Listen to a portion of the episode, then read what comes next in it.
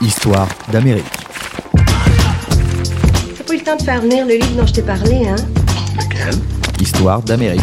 Enfin, il faut peut-être que je fasse attention à ces lectures maintenant, n'est-ce pas, Madame Brown?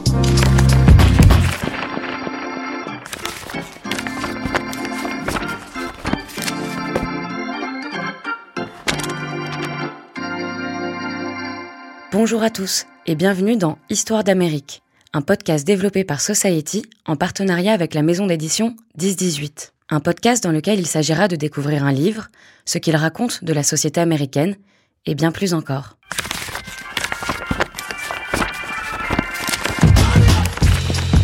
Dans ce douzième épisode, nous traverserons les époques, des années 1970 aux années 2000, en suivant Éléonore, le personnage central du livre Où vivaient les gens heureux. Il s'agit du dixième ouvrage de l'autrice américaine Joyce Maynard, couronné du Grand Prix de la littérature américaine, après avoir été édité chez Philippe Ray en août 2021, puis par 1018 en août 2022.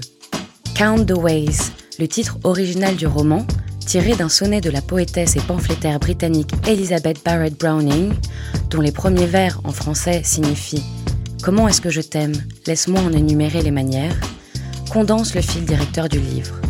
L'amour que porte Éléonore à sa famille, et plus particulièrement à ses enfants. Des premiers jours pleins d'espoir et de naïveté du couple qu'elle forme avec Cam, à l'adolescence de leurs enfants, puis à leur divorce, Joyce Maynard nous plonge au cœur des rapports entre les membres d'une famille bientôt fracassée par un drame insurmontable. Un drame où les enjeux relationnels des uns et des autres font écho aux grandes transformations sociétales ayant caractérisé les quatre décennies sur lesquelles s'étale la narration. Et si, dans la postface, l'autrice rappelle que les personnages qui composent le roman sont tous tout droit sortis de son imagination, les thèmes portant le récit sont, quant à eux, bien réels et inspirés de sa propre et tumultueuse existence. Née en novembre 1953 à Durham, dans le New Hampshire du nord des États-Unis, Joyce Maynard grandit dans une famille qui se pense comme un clan et où les talents naissants des enfants sont au cœur des préoccupations des parents.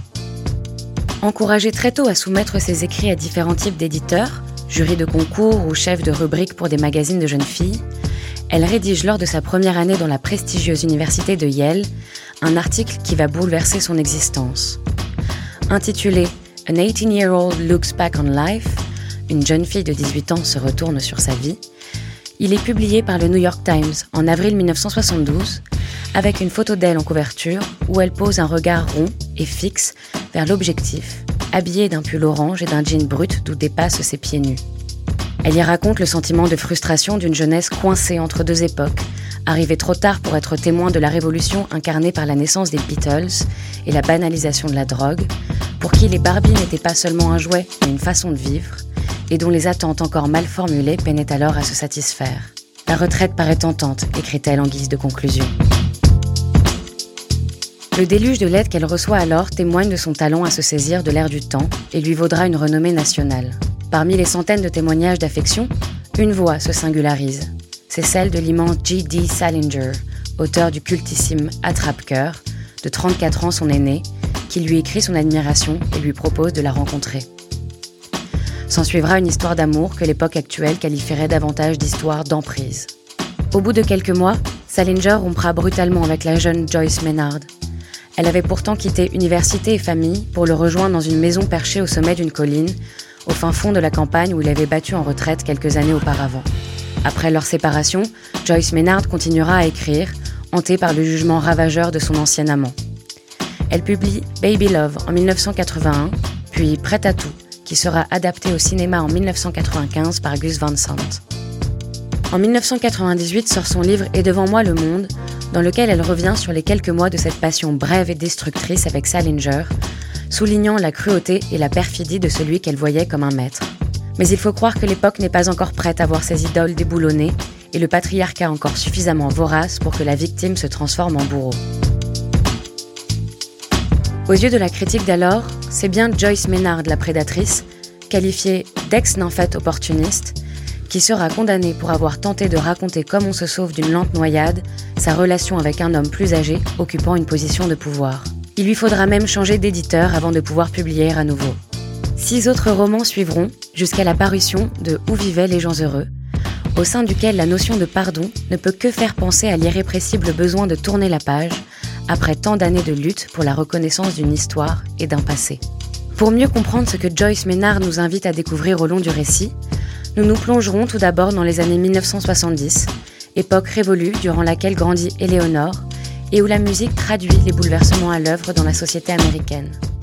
Pour nous éclairer sur la façon dont la bande sonore du roman permet d'inscrire les destins des personnages dans la trajectoire de la société américaine sur 40 ans, nous écouterons Anaïs Fléchet, maîtresse de conférences en histoire contemporaine à l'université Paris-Saclay. Puis, Joyce Maynard elle-même nous racontera sa vision du féminisme et ce que le choix d'être mère peut porter de radicalité. Héloïse Thomas, docteur en études américaines et spécialiste des questions de genre et de sexualité, nous expliquera en quoi cette position tranche avec certaines revendications portées par les courants féministes américains de l'époque et d'aujourd'hui.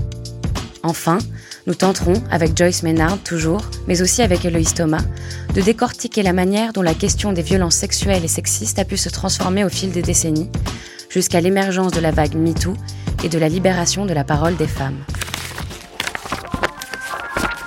Histoire d'Amérique.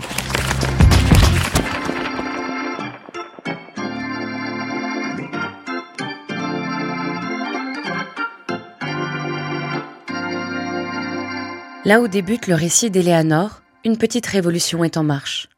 Nous sommes au nord des États-Unis, à la fin des années 1960, et le bouillonnement contestataire a trouvé son mode d'expression privilégié. La musique. Cela fait quelques années déjà que les cordes des guitares électriques, les tambours des batteries et les voix éraillées traduisent le malaise d'une jeunesse qui se place en relais entre la musique et la société. La contre-culture qui s'exprime est essentiellement composée de jeunes Américains impliqués dans les courants folk, hippies, ou bien ceux de l'acid rock et des psychédéliques. Les cibles sont multiples. Le conformisme d'abord, la technocratie ensuite, qui pousse au consumérisme pour son bénéfice personnel, la culture de masse, ou encore l'industrie de l'armée qui broie les avenirs et les impitoyables politiques étrangères de l'administration américaine déployée au Vietnam. Derrière les cibles, il y a aussi les objectifs. Celui de la réalisation des promesses de la modernité, celui de l'avènement d'un monde fait de justice sociale et de paix, et où la spontanéité prendrait le pas sur la discipline et la rigueur. C'est l'époque où les Doors se lancent avec Break On Through to the Other Side, où Van Morrison chante Pillow Honey, et où Johnny Mitchell, on y reviendra, console les égarés avec son album Blue. Puis, Eleanor grandit, fonde une famille avant de la voir exploser, et finit par rebondir. Et à chaque étape de sa vie et de celle des autres personnages, les références musicales reviennent pour rythmer l'histoire et les souvenirs, en passant de la country aux stars de la pop comme Michael Jackson, du punk rock au disco, pour finir avec des éléments de hard rock et de hip-hop qui viendront, en quelque sorte, clôturer le livre autant que marquer la fin du XXIe siècle. Pour Joyce Maynard, bien que le lecteur ne puisse pas entendre les groupes cités, ni forcément reconnaître les titres, ces références restent centrales puisque la musique elle-même l'est au sein de nos vies. C'est ce qu'elle raconte dans l'entretien qu'elle a bien voulu nous accorder. C'est la bande sonore de nos vies, vous savez, de la même manière que nous avons nos parents, nos amis, nos frères et sœurs, notre famille. Nous avons aussi la musique qui entre dans nos oreilles, qui est une sorte de monde. Et donc, de la même manière que je me souviens de l'assassinat de Kennedy, je me souviens de la première fois que j'ai entendu les Beatles. La musique, nous confirme Anaïs Fléchet, devient alors le liant entre les événements de nos propres vies et, finalement, les événements qui jalonnent l'histoire globale d'une société. Et effectivement, on a cette bande sonore qui suit la saga familiale avec pour chacun des moments de la vie de cette femme et pour chacune des générations qui la précèdent et qui suit, des styles musicaux qui sont bien identifiés et qui permettent d'inscrire le destin des personnages dans une trame plus vaste qui est celle de, de l'histoire effectivement euh, sociale, culturelle des États-Unis donc sur environ 40 ans d'histoire, puisqu'on part des années 60 jusqu'aux années 2000. Et on le voit bien dans le livre, le livre est parsemé de références, on a des titres de musique, on a des noms de chanteurs et de chanteuses principalement, on a aussi des paroles de chansons qui sont entremêlées dans le texte et qui d'ailleurs... Euh, n'ont pas été traduites dans la version française, donc ça montre bien qu'elles servent ici de référent euh, sonore, et pas forcément pour la signification, même si le lecteur français peut comprendre aussi ces paroles en anglais, mais, mais c'est vraiment la touche qui est euh, censée évoquer à la fois un moment de l'état des personnages, mais aussi une époque. Alors cette époque, elle est assez longue, je le disais. Elle s'inscrit donc au fond, elle couvre presque, presque tout le second XXe siècle et, elle s'inscrit dans des répertoires spécifiques. Et quand on regarde toutes les chansons qui sont citées dans le livre, on s'aperçoit que finalement tous les grands styles de la musique populaire américaine sont représentés. Pourtant, si les références musicales évoluent avec leur temps, il est une artiste en particulier qui revient tant qu'on pourrait en faire un personnage à part entière du roman. Il s'agit de l'immense Johnny Mitchell, dont l'album Blue, paru le 22 juin 1971, et plus particulièrement le titre River, joue un rôle majeur dans la trame du roman. Les paroles I wish I had a river I could skate away on sont intégrées au texte et ont été, un temps, envisagées par Joyce Maynard pour constituer le titre du livre. C'est cette chanson que le personnage d'Eleanor écoute alors qu'elle habite seule avant de rencontrer son mari et que son chien meurt, ou bien lorsqu'elle s'échappe à moto avec celui qui deviendra son amant. C'est cette chanson, à nouveau, qui lui revient lorsque ses enfants la quittent pour vivre avec leur père, puis lorsqu'elle se remémore, à la fin du roman, les épisodes les plus traumatiques de sa vie. Pour Anaïs Fléchet, ce retour persistant de l'album Blue n'est pas un hasard, et sert d'abord de jalon au roman. Avant même d'évoquer la personnalité de, de Johnny Mitchell, River fonctionne comme un leitmotiv dans le livre. On a vraiment l'impression d'un leitmotiv tel qu'il a pu être théorisé euh, dans l'opéra par, par Richard Wagner, mais surtout tel qu'il a été adapté par le cinéma, et notamment par le cinéma hollywoodien. C'est-à-dire un thème bref qui est associé à un personnage, qui est un thème récurrent qu'on retrouve à plusieurs reprises dans un film, ici dans un livre, et un thème qui se transforme pour souligner l'évolution des personnages. Et, les grands compositeurs de musique de film du cinéma euh, classique hollywoodien, par exemple euh, Max Steiner, euh, qui a fait la musique de King Kong, d'Automne dans Porte-le-Vent ou, de Casablanca, entre autres, ont, vraiment utilisé ce modèle du leitmotiv pour que chaque personnage ait une musique qui l'incarne et qui le suive tout au long de l'intrigue. Mais pour que ce leitmotiv ait du sens, il faut bien qu'il corresponde à quelque chose. Ici, la correspondance s'établit presque d'elle-même, remarque Anaïs Fléchet, entre le personnage d'Eleanor, celui de Joyce Maynard et celui de Johnny Mitchell. Johnny Mitchell, c'est une chanteuse d'origine canadienne, elle, est née dans les années 40 et elle commence sa carrière comme chanteuse folk au début des années 1960. Elle arrive aux États-Unis et très vite elle devient une égérie euh, du mouvement contestataire, euh, une égérie du mouvement hippie, avec son album Clouds, euh, qui, sort en 1969. Voilà, c'est l'Amérique, la jeune Amérique contestataire, contre-culturelle de la fin des années 60. Et, l'album Blue, elle l'enregistre au tout début des années 1970. Et c'est une série de chansons qu'elle a écrites pour la plupart en Europe et notamment en Crète, et donc c'est un album assez, assez triste en fait et qui euh, reflète bien au fond cet, aspect euh, duel de, Johnny Mitchell à la fois comme personne et comme artiste euh, puisque c'est une artiste qui, a deux versants. On a vraiment un aspect très fort dans, chez Johnny Mitchell qui est voilà, une, femme qui, compose, qui chante, qui, qui écrit qui est euh, vraiment euh, éperdu d'espace, euh, toujours en quête de liberté, qui remet en cause toutes les conventions de son époque pour mener la vie qu'elle estime devoir être la sienne. Et, finalement, cette dualité entre une femme forte qui s'assume, qui mène la vie qu'elle veut, et une femme très fragile qui a peur de la solitude, tout simplement, ça fait bien écho au personnage d'Eleanor dans le roman. Johnny Mitchell chante donc ce que Joyce Maynard raconte, la difficulté de trouver sa place dans une Amérique qui change, et celle liée à la volonté d'incarner un nouveau modèle de femme dans un monde encore marqué par les critères du masculin. C'est cette tension-là aussi que souligne Anaïs Fléchet.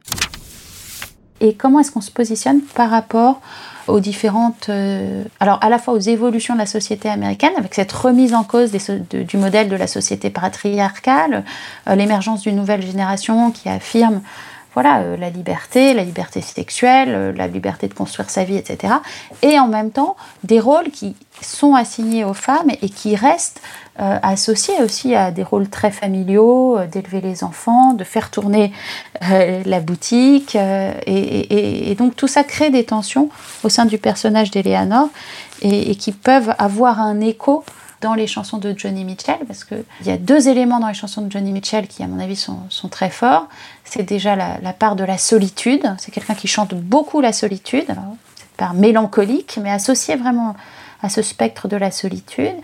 Et euh, deuxième élément important, il me semble, c'est toute la charge émotionnelle de la mémoire qui est très présente dans les chansons euh, de Johnny Mitchell et qui est aussi un point nodal du personnage d'Eleanor. Et lorsqu'on l'interroge sur le rôle de la musique dans la création littéraire, Joyce Maynard, elle aussi, raconte la même chose. It's also about emotional connection. C'est aussi une forme de connexion émotionnelle avec la mémoire. Le livre est rempli de musique. Dans la scène finale, le couple qui a été marié et qui ne l'est plus assiste au mariage de leur premier enfant, qui était une fille et qui est maintenant un fils.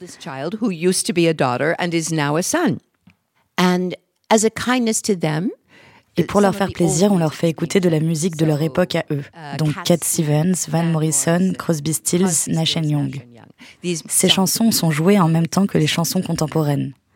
Et pour eux, il ne s'agit pas simplement de se remémorer les mélodies, mais cela les renvoie aussi à ce qu'ils étaient à l'époque, à ce qui les a émus et à ce dont ils se souviennent. Et alors ils s'en vont ensemble sur la route pour avoir la conversation finale qui clôt le livre. Ils viennent d'écouter une de ces chansons. Mais il n'y a pas que la musique qui renseigne sur les époques, sur les rapports sociaux ou encore sur les rapports entre les personnages. Il y a aussi tout l'impact des révolutions technologiques sur les pratiques d'écoute des individus. Les différents supports qui permettent d'écouter de la musique servent de point de repère au roman. Il y a d'abord les vieux 78 tours qu'Eleanor trouve et joue dans la maison qu'elle achète, puis les cassettes qu'on écoute surtout dans l'habitacle des voitures. Il y aura les premiers CD, en l'occurrence celui de Blondie, puis les Walkman et les cartes son des ordinateurs. Et pour Anaïs Fléchet, cette évolution s'additionne à l'évolution de la narration. Et donc on a une progression dans le roman qui est d'ailleurs tout à fait symptomatique de la progression générale de l'histoire des techniques et, de l'histoire du son au XXe siècle, qui est celle d'une écoute qui est de plus en plus individualisée. On peut penser à un schéma du grand festival euh, vers euh, l'écoute sur, euh, sur des plateformes comme Spotify où chacun écoute dans son casque. Euh, voilà, et on a un petit bout de cette histoire qui est racontée aussi euh, dans le roman. Mais c'est aussi quelque chose qui renvoie aux fonctions presque ontologiques de l'écoute musicale, avec deux aspects en apparence contradictoires, mais qu'on va retrouver à différents moments du roman. donc la musique, c'est ce qu'on écoute en famille, à la fois c'est ce qui va unir la famille dans ces moments euh, les plus heureux, euh, mais c'est aussi ce qui peut séparer un certain nombre de personnages au sein de cette famille. Donc on, a la musique comme, comme, comme lieu de, de, rencontre, comme lieu de partage, et en même temps comme expression d'une singularité et des espaces sonores qui sont ceux des différents membres de la famille, qui peuvent converger, s'entremêler parfois, mais aussi s'opposer et montrer cette difficulté à être ensemble ou à parler des individus.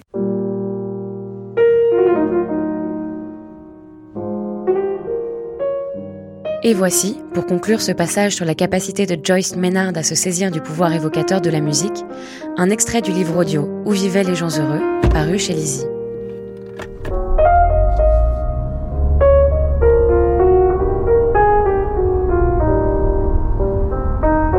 Elle roula plus de 1500 km dans la Toyota durant les jours qu'elle passa sur la route.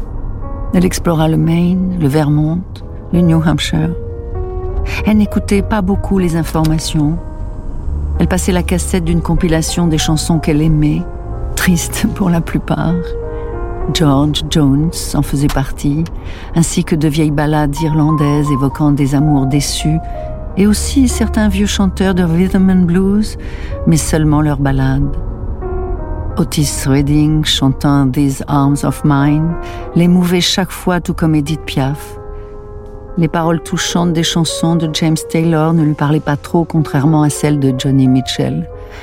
Son désir d'amour, ses déceptions continuelles, et la prise de conscience apparemment acquise malgré son jeune âge, qu'en dépit de tous ses beaux copains rock stars, elle pourrait bien se retrouver seule pour toujours.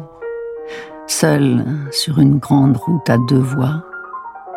Eleanor chantait avec Dolly Parton, In my Tennessee mountain home, life as peaceful as a baby's side. Elle chantait avec Johnny. Elle passa en boucle blue du nord de l'État de New York jusqu'à la frontière du New Hampshire.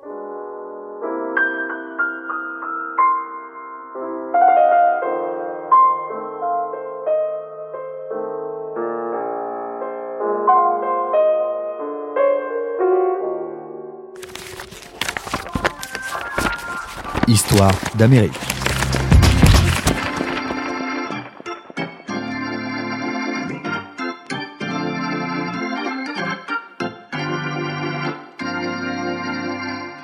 Alors qu'elle se retranche tout au creux de sa ferme, loin des agitations du monde et nourrit le rêve de fonder une famille, Eleanor semble vivre à contre-courant des aspirations menées par l'avant-garde féministe de son époque.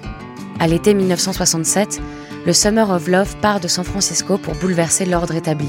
100 000 jeunes électrisés par les pages du roman Sur la route de Jacques Kerouac se retrouvent à Haight Ashbury et font l'expérience populaire de l'amour libre. Tout comme les notions d'expérience et de liberté sous-tendent la banalisation des prises de drogue psychédéliques, celle du plaisir supplante l'injonction reproductive liée au rapport sexuel. On moque désormais les unions conventionnelles et le mariage. Dans les années qui suivent, le développement de la pornographie, des sex shops et le déploiement des vibromasseurs personnels féminins, dont le premier brevet sera déposé en 1966 par un certain John H. Tavell, sont autant de symptômes de ce grand courant portant la promotion du plaisir. En parallèle, les questions relatives aux droits des femmes prennent un nouvel élan avec l'arrivée de ce qui, plus tard, constituera une forme de féminisme bien distinct. Héloïse Thomas le résume pour nous.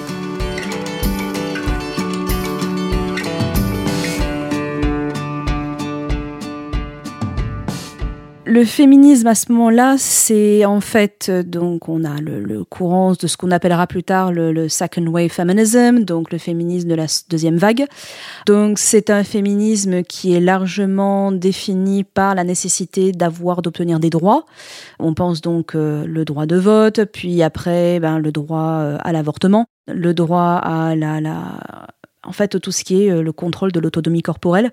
Là, voilà, ce sont déjà des, euh, des formes de, donc de, lutte qui sont déjà en jeu et que euh, bah, on retrouve aujourd'hui parce que clairement les droits ne sont pas assurés de manière pérenne. Mais en fait, c'est aussi, et, je pense que si on creuse un petit peu, c'est aussi des mouvements très morcelés en fait. C'est des mouvements qui donc vont pas forcément être fédérateurs parce qu'il y a également la question de l'identité raciale, de l'identité de classe, et que euh, les mouvements les plus en vue, les mouvements qui ont le plus de poids peut-être parce que le plus de visibilité et qui sont le plus mainstream ne sont pas forcément des mouvements qui représentent en fait la base des femmes en général. On a donc, euh, ce sont souvent des mouvements qui sont très blancs, de classe moyenne, il y a forcément, oui, des, euh, des mouvements beaucoup plus euh, divers, beaucoup plus euh, axés sur ce qu'on appellerait à l'heure actuelle une approche intersectionnelle, c'est-à-dire qui prend en compte en fait la multiplicité des rapports de pouvoir et des dynamiques dans la, lutte féministe, mais justement, ben, ceux qui ont le plus de pouvoir ne sont pas, n'ont pas représenté l'ensemble des femmes. Cette nécessité d'obtenir et de garantir des droits pour les femmes et les désaccords entre les différentes forces revendiquées comme forces féministes vont se cristalliser autour de l'Equal Rights Amendment. C'est une proposition d'amendement de la Constitution américaine à laquelle Joyce Maynard fera plusieurs fois référence dans son livre et qui visait à garantir l'égalité des droits à tous les citoyens américains, quel que soit leur sexe. Pour ses partisans, l'objectif était de mettre fin aux distinctions juridiques entre les hommes et les femmes en matière de divorce, de propriété ou encore d'emploi. Après avoir été introduit une première fois au Congrès, sans succès dans les années 1920, l'Equal Rights Amendment fera à nouveau, dans les années 1970, l'objet de batailles juridiques acharnées. Des militantes comme Betty Friedan, connue pour son ouvrage La femme mystifiée paru en 1963, dans lequel elle s'oppose fermement au modèle de la famille nucléaire, ou encore la très charismatique journaliste Gloria Steinem, cherchent à faire sortir les femmes des sphères domestiques.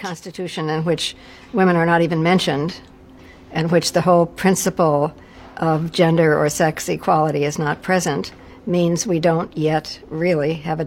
Plus de 80 organisations se rassemblent au sein de la National Organization for Women, dont l'acronyme en anglais compose le mot NOW, maintenant. Elles mettent en place des pétitions, organisent des grèves de la faim et des marches gigantesques qui rassembleront, en 1978, plus de 100 000 soutiens à l'amendement à Washington, D.C. Mais alors qu'elles battent le pavé et que l'amendement progresse dans le cheminement sinueux des protocoles législatifs américains, ces militantes de la deuxième vague doivent faire face à une force d'opposition conservatrice qui, étonnamment, se revendique également du féminisme. Héloïse Thomas, toujours.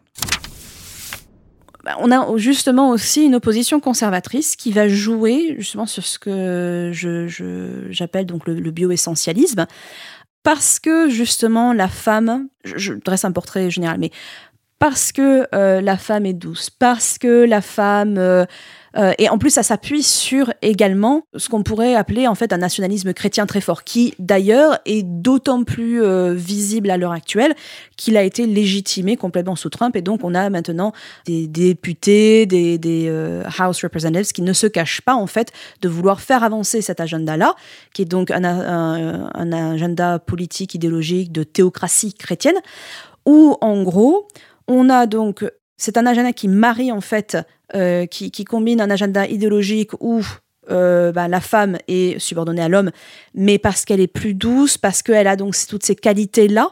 Et donc, il faut les mettre en valeur, les valoriser. Là où elle va les valoriser, c'est en tant que mère au foyer, c'est en tant que, euh, bras droit de son époux, c'est en tant que maîtresse de maison, si elle a la chance d'être d'être de classe moyenne euh, et tout, euh, et de ne pas avoir à travailler euh, à côté. Et donc on allie ça à une position théologique chrétienne, évangélique notamment, très forte, où par décret divin, la femme doit obéir, doit être absolument subordonnée à son époux.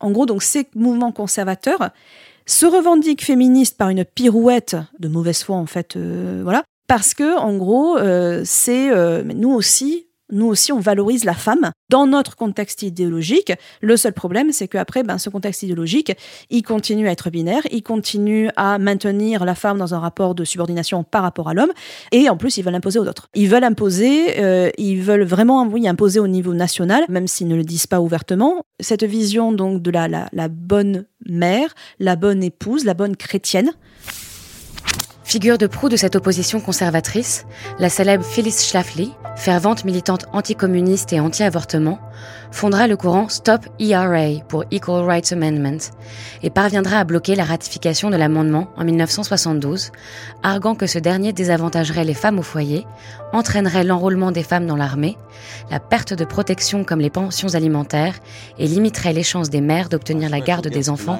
en cas de divorce. I guess we had to point to one thing. Phyllis Schlafly changed America by changing the vote on ERA. It was simple as that. Do you feel uh, like a Donna Quixote? Well, every movement has to have a leader. We had uh, millions of people on our side, and all I did was bring it all together. But it all focused on you. By that I mean À ce jour, l'amendement n'a toujours pas été pleinement ratifié. C'est dans ce contexte, donc, que la jeune Eleanor décide de se vouer exclusivement à l'éducation de ses enfants, les abreuvant d'un amour sans limite qui finira par être tout simplement étouffant. Son investissement est tel qu'il lui coûtera, un temps au moins, sa carrière d'autrice pour enfants. Eleanor ira jusqu'à sacrifier sa relation avec son mari, puis sa relation avec les enfants eux-mêmes, pour leur éviter d'être exposés à une vérité et une souffrance qu'elle considère alors intolérable. Mais pour Joyce Maynard, le choix et les sacrifices d'Eleanor, comme les siens propres, sont le signe d'une autre forme de féminisme. Tout en assumant le désir de se consacrer à sa vie de famille, il s'inscrit en faux face aux revendications des militantes conservatrices. That was the time. It was a, it was a time when women felt C'était une époque où les femmes ne ressentaient pas simplement le désir, mais aussi l'obligation de faire carrière, de se placer et de marquer leur monde professionnel. Si vous êtes une femme instruite, une femme avec une quelconque ambition, vous ne vous mariez pas, vous n'avez pas d'enfant.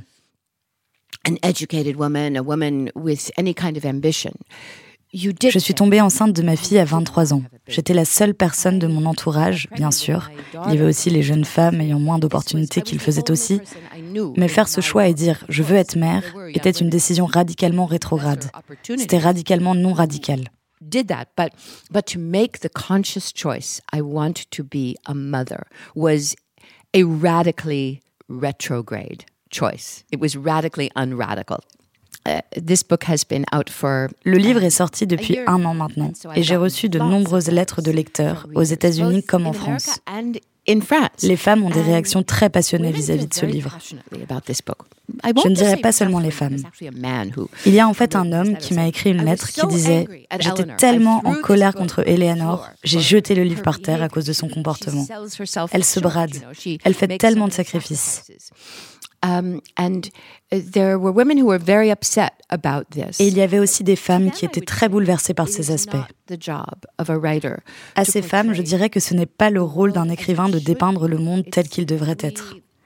Nous servons de miroir à ce que nous voyons dans notre société et nous le couchons sur la page pour que nous puissions reconnaître et observer les défauts de nos sociétés. So certainly I don't celebrate the experience of women for je ne célèbre pas l'expérience de ces femmes qui se sont comportées comme Eleanor pendant des générations et des générations, mais je veux montrer que cela fait partie de l'histoire de la vie des femmes. Elle voulait que ses enfants aient ce qu'elle n'avait pas her children to have what she did not. I think that's that's almost universal. Je pense que c'est presque universel pour les parents, pour les femmes, pour les mères en particulier de vouloir voir leur enfant obtenir certaines des choses. Je ne parle pas seulement de réussite mais aussi d'une relation saine, d'un sentiment de bien-être et de sécurité qu'elles n'ont peut-être pas eu elles-mêmes mais qu'elles veulent que leurs enfants aient. Mais est-ce que je recommande ce genre de sacrifice? Absolument pas. Mais je voulais aussi analyser la possibilité qu'il y ait, au sein même de l'acte sacrificiel, une forme de récompense. Si la notion de sacrifice et de récompense évoquée par Joyce Maynard semble faire écho aux préceptes chrétiens qui irriguent la morale américaine de l'époque, il est bien question, au fond, d'un choix dont l'indépendance ne repose pas sur la nature même de ce qui est choisi, mais sur ce que le choix porte de conséquences. Or, tout au cœur du féminisme, nous dit Joyce Maynard, il est surtout question de savoir ce que l'on peut transmettre. Comment faire en sorte que les enfants ne reproduisent pas indéfiniment les schémas de leurs parents? Comment s'assurer d'offrir à ces générations naissantes les armes pour se libérer des carcans imposés par leurs aînés? Pour Héloïse Thomas, l'investissement dans l'éducation décrit dans Là où vivaient les gens heureux constitue effectivement un acte féministe qui peut être lu comme radical, mais qui n'est pas pour autant certain d'avoir les effets escomptés il y a, en fait, le truc, c'est qu'il y a une critique, dans le sens pas une critique euh, négative, mais une réflexion, une analyse féministe de la famille.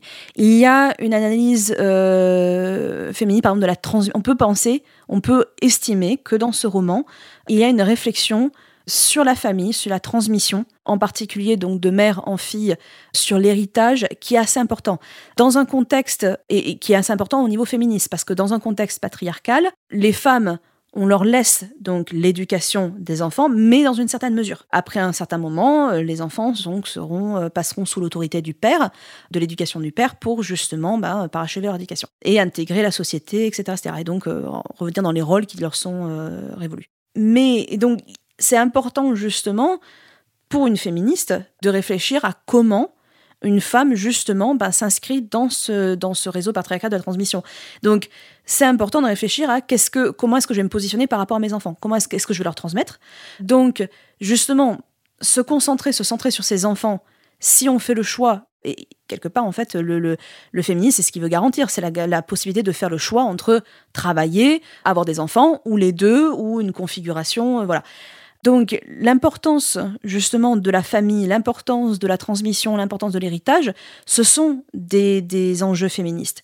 Et ici, on peut dire que dans le roman, ils sont abordés pour justement laisser place à une réflexion euh, sur le personnage, sur les choix d'Éléonore, euh, sur ce qu'elle arrive à faire en termes de transmission, en termes d'héritage, suite à ce choix de se justement de se replier sur sa famille. L'idée quelque part que euh, est-ce qu'elle arrivera un jour, elle arrivera peut-être jamais justement à se battre dans l'arène sociale. Donc, où est-ce qu'elle va justement euh, mettre en jeu certaines euh, ben, les, notions d'héritage, de transmission et tout, ben, dans le cercle familial.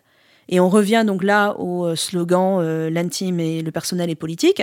Ce qu'elle va décider justement de faire au sein de sa famille va, on peut justement se dire, ben, ça peut être aussi un choix féministe de se centrer d'abord sur sa famille, pour pouvoir euh, après ben, garantir voilà, une transmission, etc., Le problème, c'est qu'est-ce qu'elle transmet? Car il y a ce que l'on souhaite transmettre et ce que l'on transmet effectivement. Eleanor, tout accaparée par son désir d'encourager les talents de ses enfants, de leur offrir le meilleur cadre de vie possible, devient peu à peu victime d'une forme de violence plus latente et corrosive. Pour décrire cette violence sinueuse qui s'instaure au sein du couple et se répercute sur la perception que les enfants peuvent avoir des personnalités de leurs parents, Joyce Maynard utilise le terme de gaslighting, inspiré du titre du film du réalisateur George Cukor, Gaslight, sorti en 1944. Dans le film, une jeune femme, jouée par Ingrid Bergman, se fait manipuler par son mari qui souhaite en réalité lui voler ses bijoux.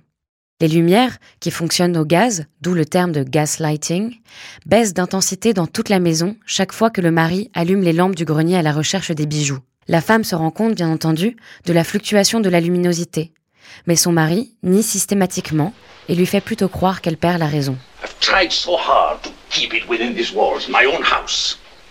Ah, because you would go out tonight, the whole of London knows it. If I could only get inside that brain of yours and understand what makes you do these crazy, twisted things?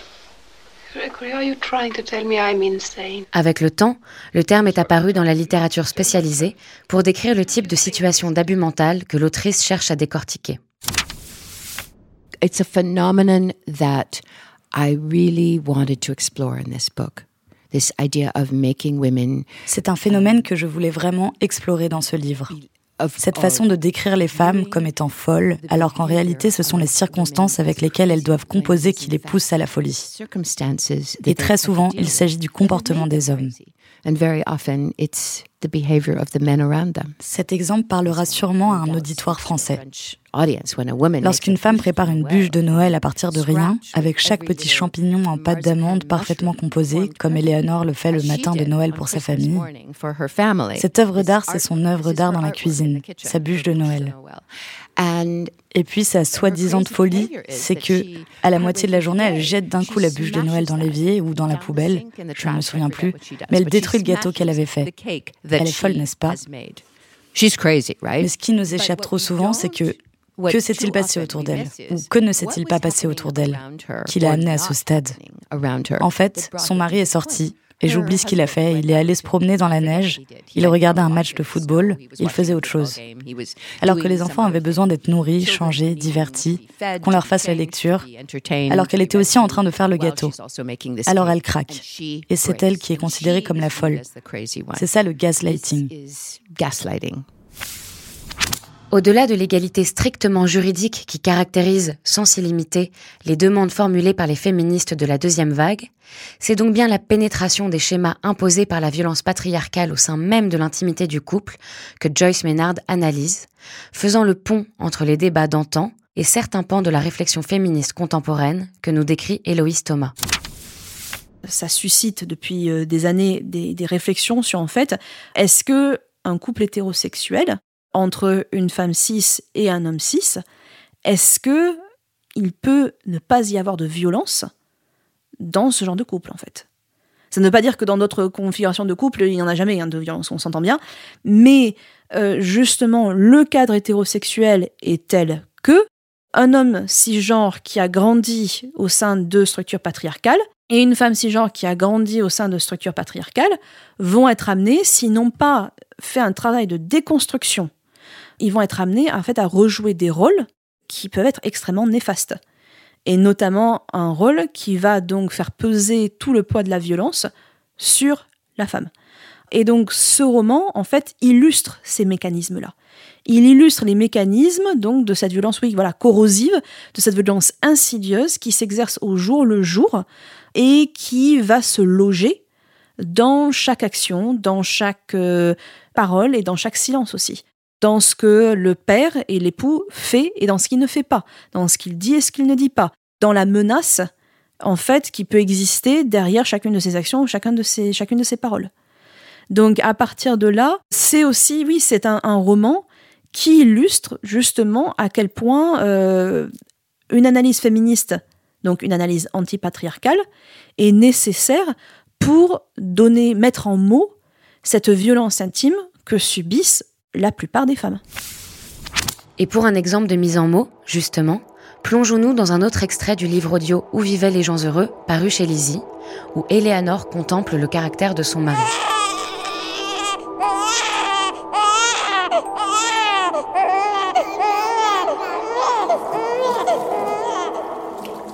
Les mois qui suivirent la naissance d'Ursula en juillet s'écoulèrent pour Eleanor dans une sorte de brouillard laiteux.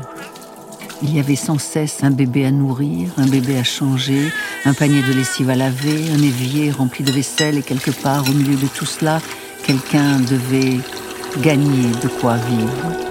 Il se trouvait que c'était surtout Eleanor Cam s'occupait d'amuser les enfants. C'était un père à la fois drôle, tendre et surprenant. On ne savait jamais quand il allait entrer dans la maison avec un bocal rempli de têtards qu'il avait pêché dans le ruisseau pour que les enfants les mettent dans un seau et les observent, avec un chien qu'il avait sculpté pour Allison. Il y passa toute une journée. Ou un hiver avec une chouette couverte de neige qu'il avait trouvée morte sur la route gelée, parfaitement intacte. Un jour, il rapporta une pile de 45 tours des années 60 qu'il avait trouvée dans un vide-grenier en rentrant d'une exposition d'artisanat. Alison n'avait que trois ans à l'époque et Ursula commençait seulement à marcher. Ils les écoutèrent tous l'un après l'autre et dansèrent dans la cuisine. Ursula dans les bras d'Eleanor et Alison sur les épaules de Cam. Il aimait plus que tout leur montrer les choses de la nature.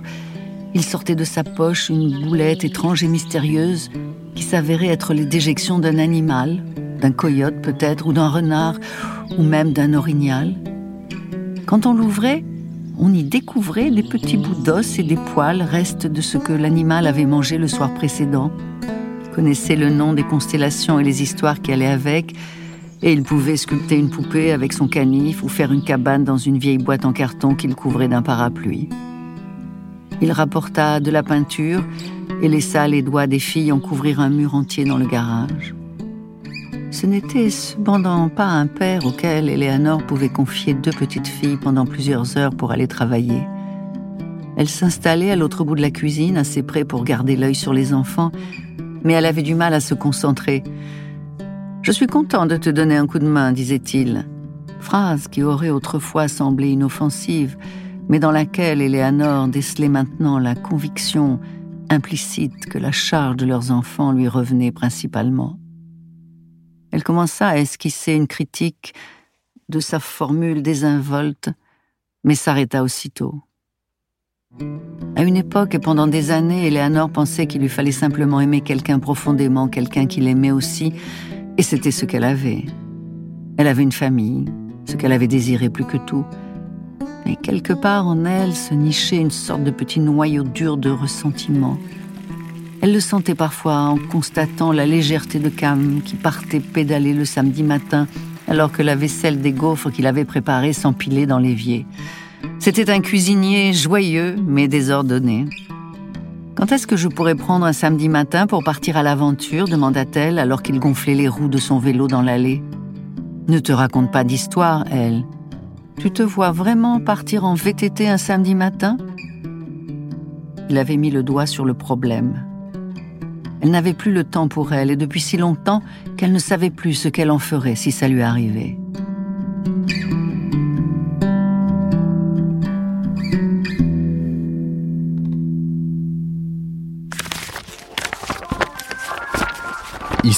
D'Amérique.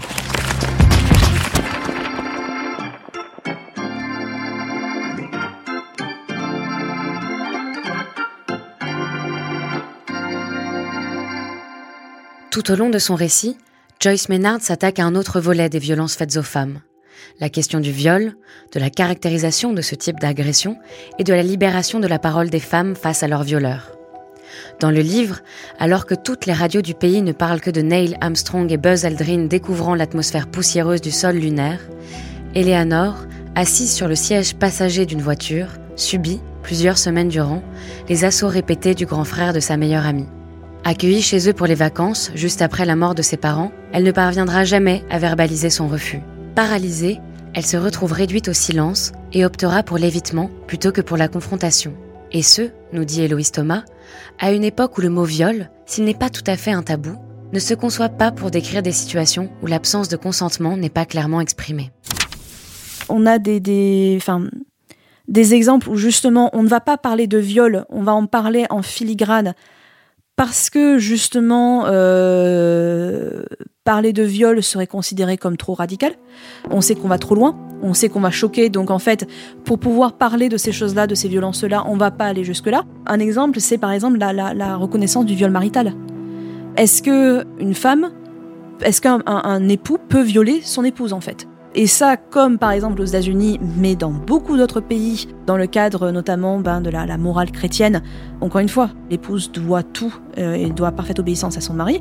Le viol marital n'est pas conçu tel quel en fait, puisque bon ben si elle ne, remplit pas son devoir conjugal, eh bien c'est la normalité et euh, enfin c'est elle qui est anormale parce que voilà elle ne veut pas satisfaire un devoir un devoir conjugal. Donc c'est voilà. Donc par exemple, l'exemple du viol marital va être un, bon exemple pour montrer à quel point on va devoir représenter les choses d'une certaine manière, contourner pour amener justement à changer les représentations.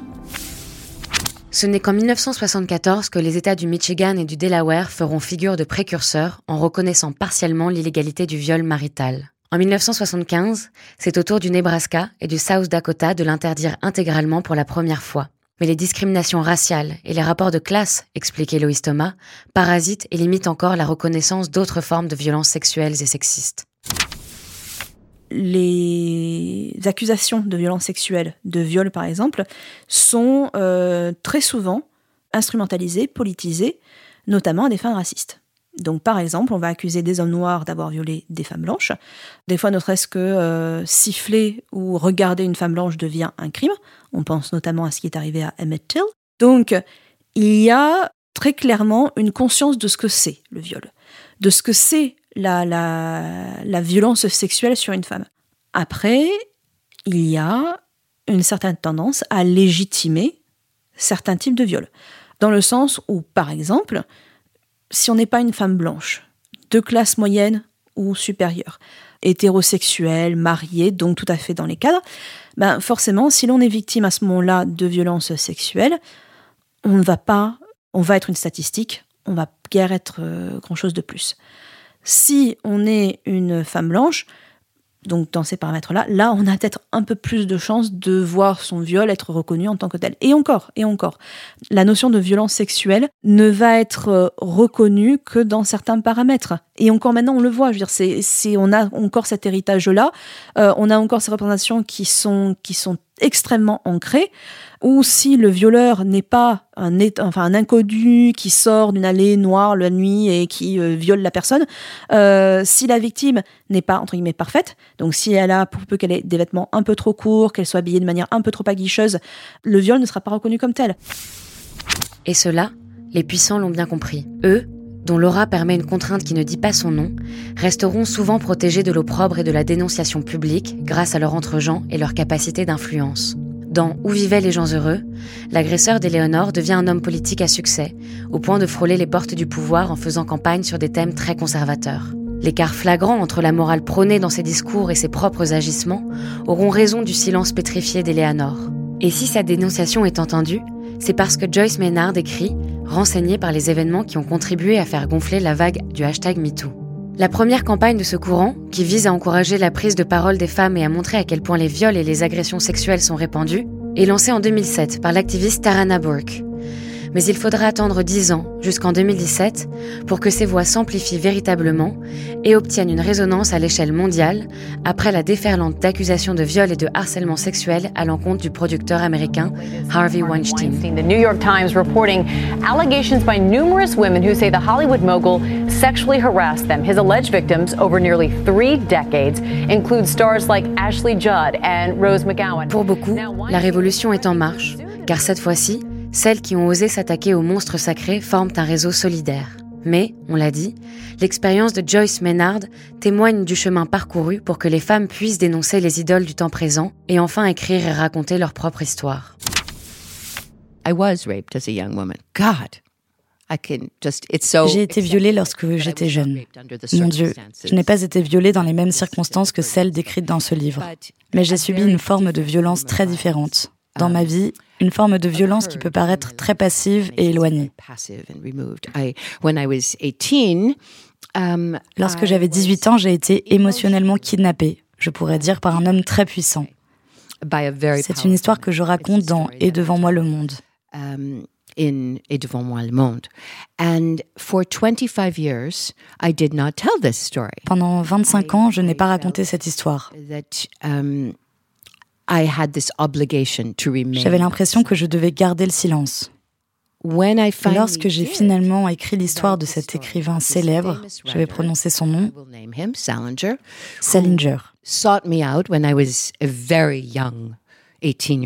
qui est venu me voir alors que j'étais une toute jeune fille de 18 ans. Lorsque j'ai écrit cette histoire et que je l'ai publiée lorsque j'avais 40 ans, la communauté littéraire et les critiques de mon pays, et on ne parle pas d'une époque ancienne, on parle de 1998, ont presque universellement condamné qui? Salinger pour son comportement? Salinger for his behavior? No, me, the girl. Non, moi, la fille. Of the New York Times, I was described as a predator for for what act? For having told. For having given voice to Et dans les pages du New York Times, j'ai été décrite comme une prédatrice. Pour quel acte Pour avoir raconté, pour avoir parlé de ce qui s'est passé. C'est l'une des nombreuses raisons pour lesquelles j'aime votre pays. D'ailleurs, parce que lorsque ce livre a été publié en France, quelques années plus tard, les gens étaient complètement déconcertés. Pourquoi les Américains ont-ils réagi comme ça? Bien sûr, vous devriez être autorisé à raconter cette histoire. Et maintenant, nous avons un mouvement, on lui a même donné un nom, MeToo, qui offre aux femmes le droit de raconter leur propre histoire. Il a fallu dire, attendez une seconde, c'est OK de faire ça. Mais en 1998, il n'y a pas si longtemps, moins de 25 ans,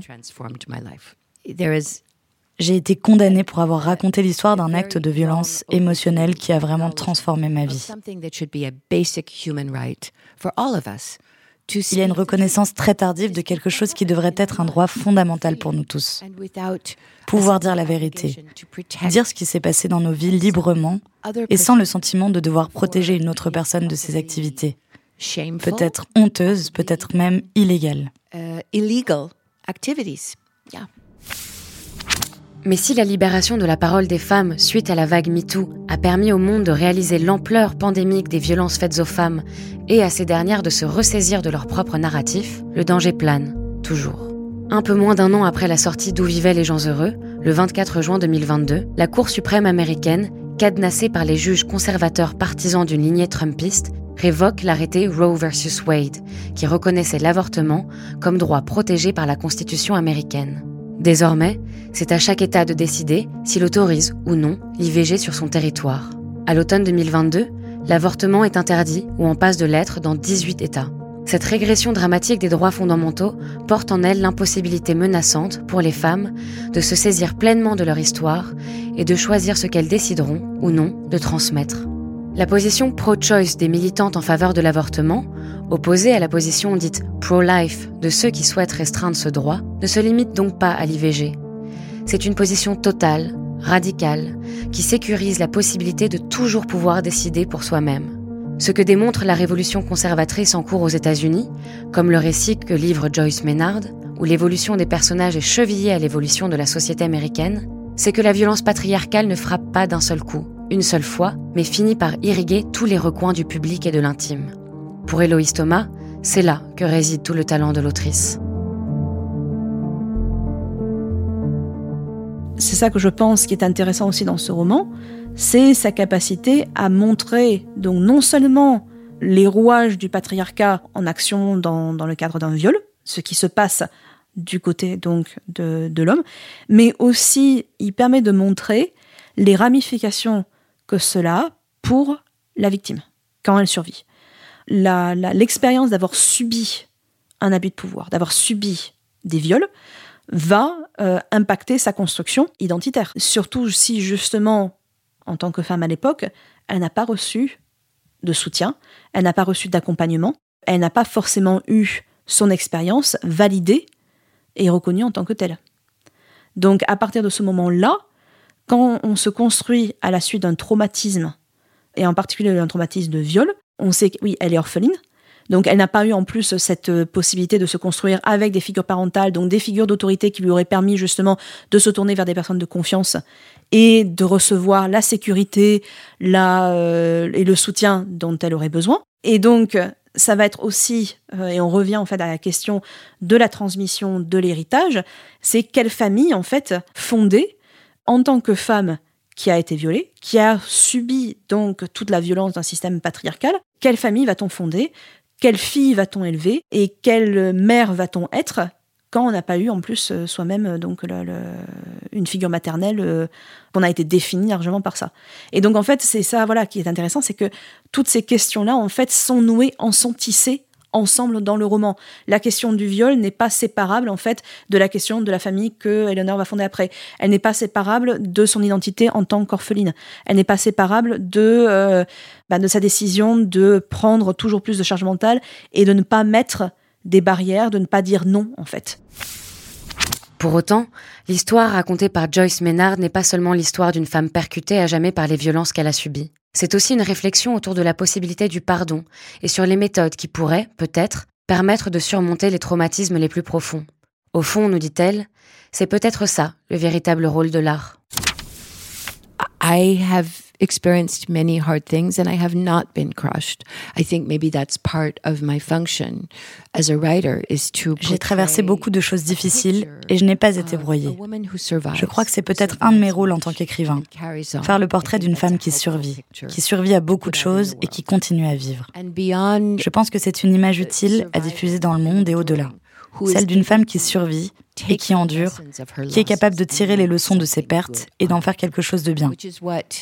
C'est ce que j'espère toujours faire. Nous ne pouvons pas retrouver ce que nous avons perdu, mais nous pouvons en faire quelque chose de beau. Regardez, Picasso a fait Guernica. Vous savez, de quelque chose de laid, de terrible et de violent, il en a fait une peinture. J'essaye de faire de l'art à partir de ce que l'on perd. C'est une déclaration très ambitieuse, mais c'est ce que j'espère faire quand je mets un personnage au monde. Finalement, on survit à beaucoup de choses. On en est transformé, mais on continue, nous dit Joyce Maynard à la fin du livre, dans un passage optimiste qui pourrait surprendre celles et ceux qui font de la colère le ferment de la lutte. Faut-il pardonner aux agresseurs? Faut-il pardonner aux puissants qui laissent faire? Faut-il pardonner aux privilégiés aveugles? Au fond, ce que montre le roman Où vivaient les gens heureux, et ce que montre l'histoire personnelle de Joyce Maynard d'où s'enracine le récit, ce n'est pas tant une injonction presque chrétienne à la résilience, c'est qu'il n'y a de pardon possible que lorsque les victimes peuvent librement mettre en mots leur histoire. Et pour conclure cet épisode d'Histoire d'Amérique, un dernier extrait du livre audio Où vivaient les gens heureux paru chez Lizzie. Plus de 30 ans après avoir été violée à plusieurs reprises par Matt Alinan, le frère de son ancienne meilleure amie, Éléonore observe ce dernier à la télévision. Imperturbable, il continue malheureusement de faire campagne pour les élections à venir.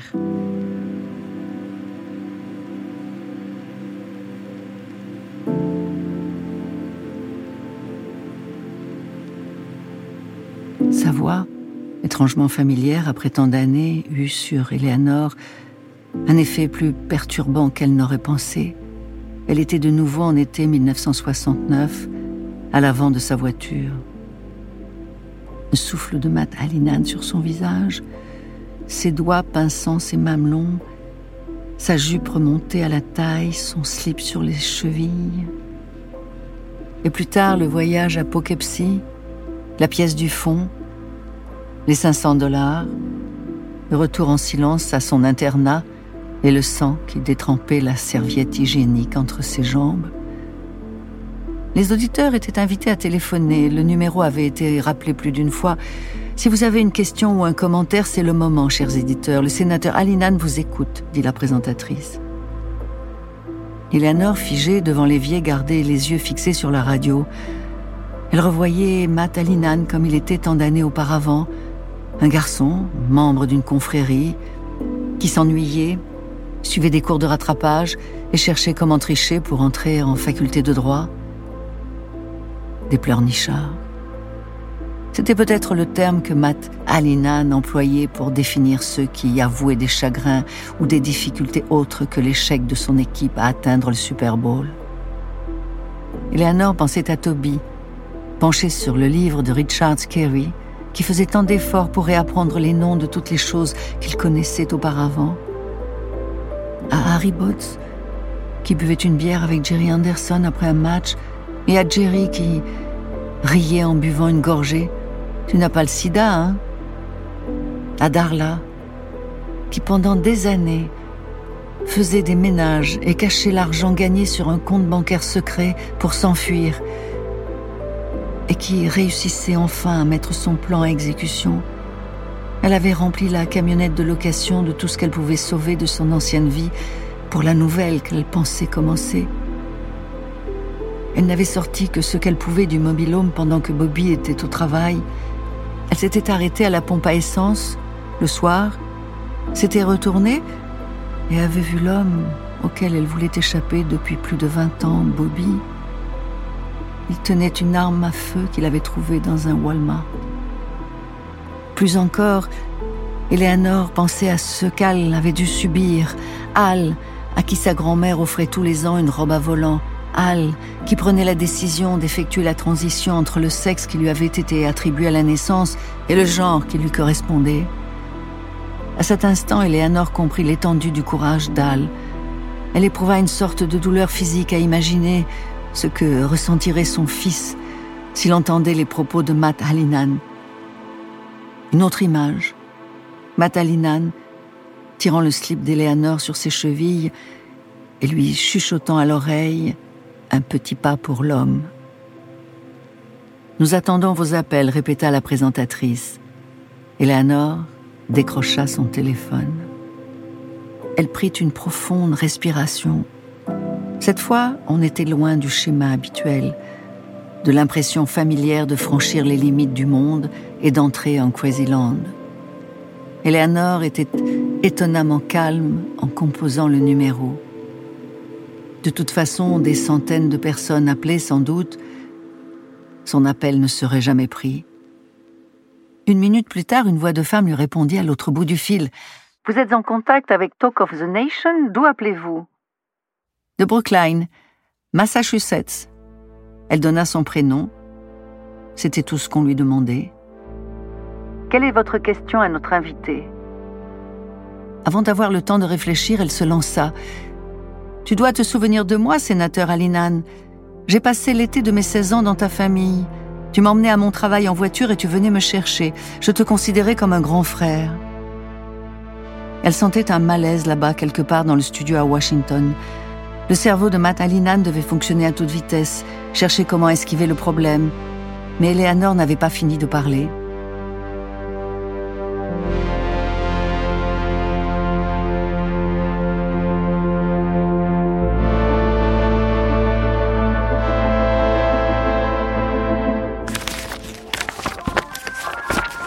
Histoire d'Amérique.